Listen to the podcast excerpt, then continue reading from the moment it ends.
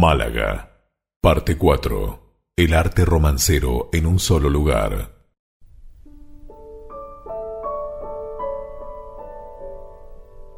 El romance o el arte romancero son poemas épicos o épico-líricos, casi siempre breves, compuestos originariamente para ser cantados o recitados al son de un instrumento. Están formados por un número indefinido de versos octosílabos con rima asonante en los pares, manteniendo casi siempre la misma rima durante toda la composición, mientras quedan libres los impares. Los romances más antiguos son de finales del siglo XIV y principalmente del siglo XV. Así, con esta pequeña descripción del romancero, nos encontramos en Málaga. Era una hermosa mañana.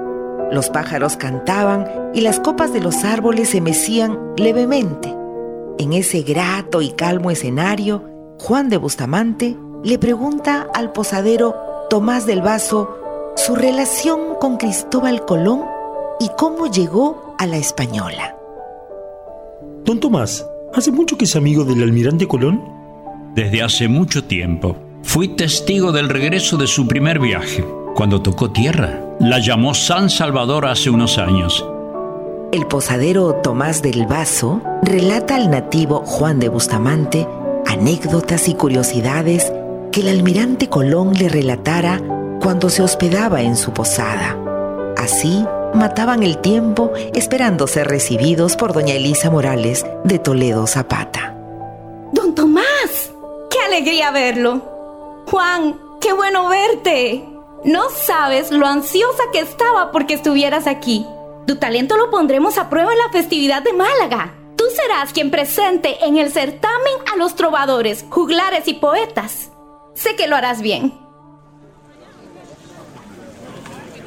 Luego de semanas de arduo trabajo para organizar las celebraciones en Málaga, en la escena que les relato a continuación, escuchamos al capellán y sacristán mayor Alonso Pérez de Alba, dando la bienvenida a los participantes del certamen de juglares y trovadores. Caballeros, en nombre de su católica majestad, la reina doña Isabel, les doy la bienvenida a estas celebraciones aquí en Málaga. Sé que han venido de lejos, de diferentes ciudades de nuestro reino, para deleitar con su talento a los ciudadanos de esta bella ciudad. Confío y hago votos que lo harán bien. Luego de las palabras de aliento y bienvenida de Alonso Pérez de Alba, los juglares y trovadores intercambian palabras, saludos y abrazos. Están a horas de comenzar a desplegar su música a hombres, mujeres y niños con lo que más saben hacer, cantar. Pero vean quién está aquí, el mismísimo Nicolás Montero de Cádiz. Qué alegría verte. Duarte de Aragón, Nuestra Señora ha sido buena conmigo. Déjame echarte un abrazo. Montero, tendremos competencia y de la buena. Mira quiénes han llegado, los mismísimos hermanos reyes. Bueno, bueno, deberás afinar tu cítara y yo mi laúd.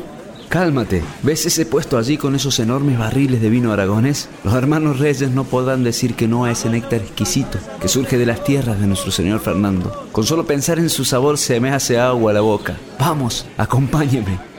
Mientras los juglares Duarte de Aragón y Montero de Cádiz se dirigen a dar la bienvenida oficial a los trovadores conocidos como los hermanos Reyes, nos ubicamos en otra parte de la plaza en Málaga y allí encontramos al poeta Juan de la Encina, trabando una conversación con Fray Alfredo Chavarría Calderón. Goliardo Calderón, no sabía que le dejasen salir del monasterio de Yuste para participar en las fiestas de Málaga. Hermano Juan, tengo permiso del superior para estar hoy aquí y llevar a través de mi música la palabra de Dios al pueblo, aprovechando esta maravillosa celebración que atrae a personas de los puntos más lejanos de nuestro reino. Aquí, mis queridos amigos que me escuchan, encontramos a un nuevo personaje, los Goliardos.